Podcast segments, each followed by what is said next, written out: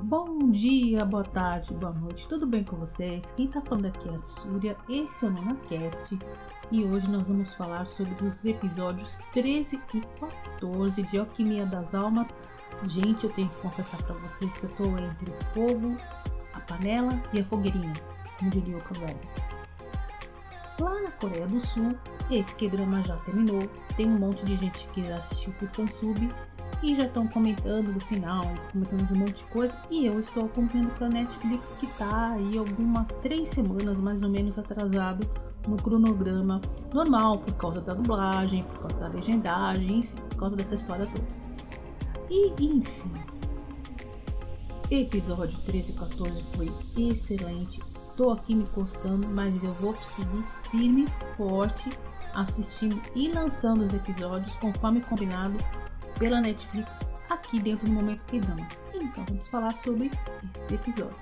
Como sempre, originalzíssimo, né? A gente acaba se apaixonando cada vez mais com esse produtor, esse roteirista que acabou colocando essa história de uma maneira tão inteligente. Nossa, eu, tô, eu fico me repetindo, né? Mas é porque realmente é tudo colocado de uma maneira muito inteligente. Olha até o ponto que as coisas chegaram. Bom, vai ter spoiler, né, gente? Então tentem aí. Então a gente viu o começo, né? Aquela brincadeira toda lá, que eles estavam presos lá na, na, no templo estrelado, aquela coisa toda do mutante das almas lá, que depois né, acabaram de cumprir. Como é que eles conseguiram fugir? Aquela dúvida, como é que todo mundo conseguiu sair de lá? O Jimun desconfiou, né? Quem foi que saiu, quem não saiu. Agora, quer dizer, as coisas, a situação da própria Mudó tá ficando mais complicada, né? Que né, a amiga que a amiga dela, aquela amiga da onça, que a gente não sabe se ela é boa ou se ela é ruim, é a U, acho que é o nome dela, né?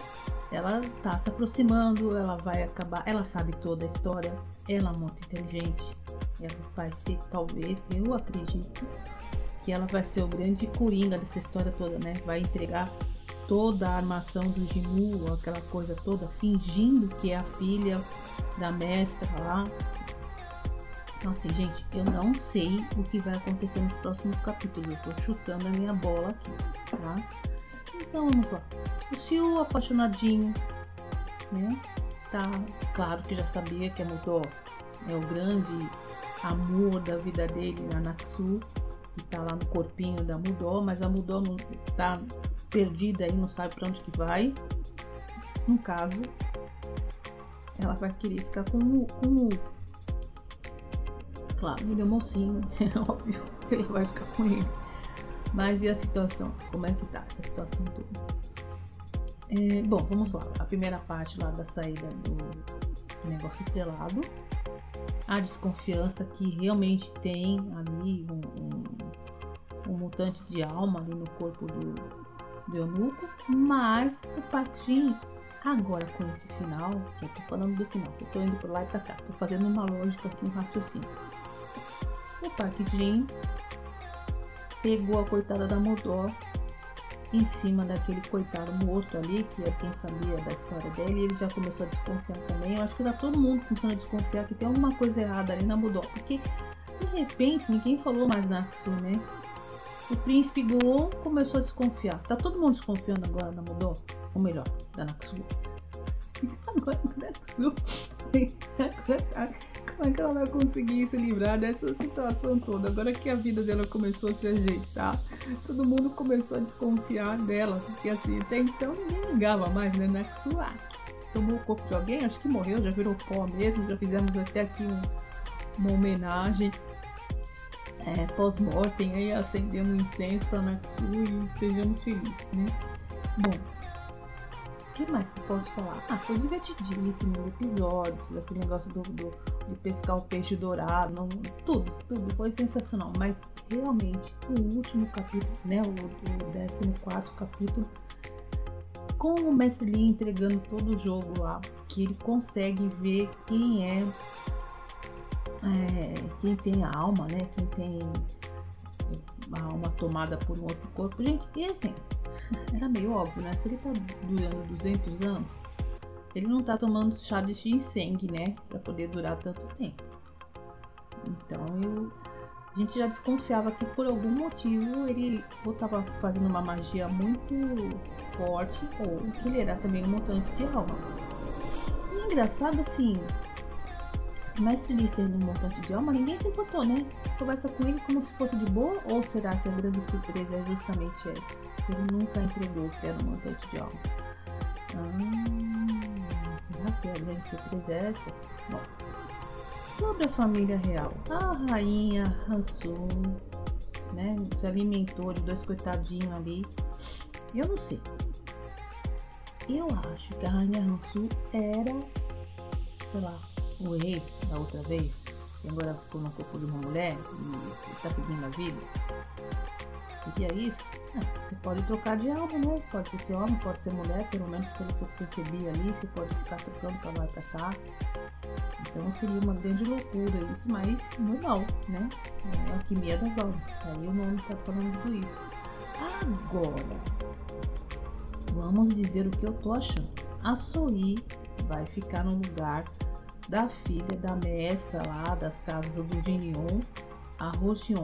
Então ela vai ficar com ela, vai assumir o lugar. Mas ela sabe todos os segredos. E aí? E aí? Bom, eu não sei. Eu tô louca de vontade de assistir o próximo episódio na semana que vem. Não sei o que vai dar. Eu acho que o negócio tá complicando com o convidado Natsu. E esse triângulo amoroso aí tá ainda não sei se vai dar muito certo não. Eu sei que a Soi ficou gamadinha lá no nindinho lá do Seiyu, mas ela, ela é safa, como diria aqui em São Paulo. Ela é uma, florzinha muito legal de se cheirar não. Acho que não sei não. Mais?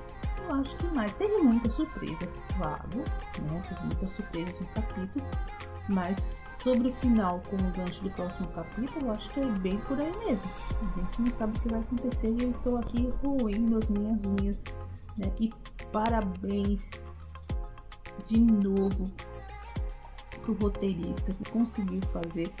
São dois roteiristas, né, que escreveram. Uh, parabéns para eles, eles conseguem colocar as coisas uma surpresa em cima da outra, colocando a Naksu, né, no caso, a Mudou como prêmio, e depois a gente acaba entendendo por que é, o Siwu acabou aceitando de ter ela como prêmio, porque se perdesse ia acontecer uma grande treta, né? Ela ia acabar ficando como prêmio para algum babaca qualquer aí, então ele acabou ficando assumindo o lugar também porque ela gosta, ele gosta da Mudou, né? Então, ai meu Deus, meu coração fica tão dividido por esse romance.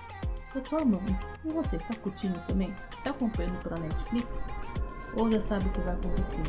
Olha, eu andei escutando uns spoilers aí, mas eu não vou dar bola não. Eu quero ter a minha opinião pessoal é, sobre drama. A única coisa que eu posso dizer, gente, que daí eu acho que quem tá acompanhando fora do Netflix ou tá acompanhando nas redes sociais, a única coisa que eu escutei é que vão é, ter uma continuação, uma segunda temporada. Eu acho que eu já falei isso no podcast. E acho que já deve estar tá mais ou menos pronto. Acho que pode ter atrasado aí na pós-produção, efeitos especiais, algumas tipo de coisa.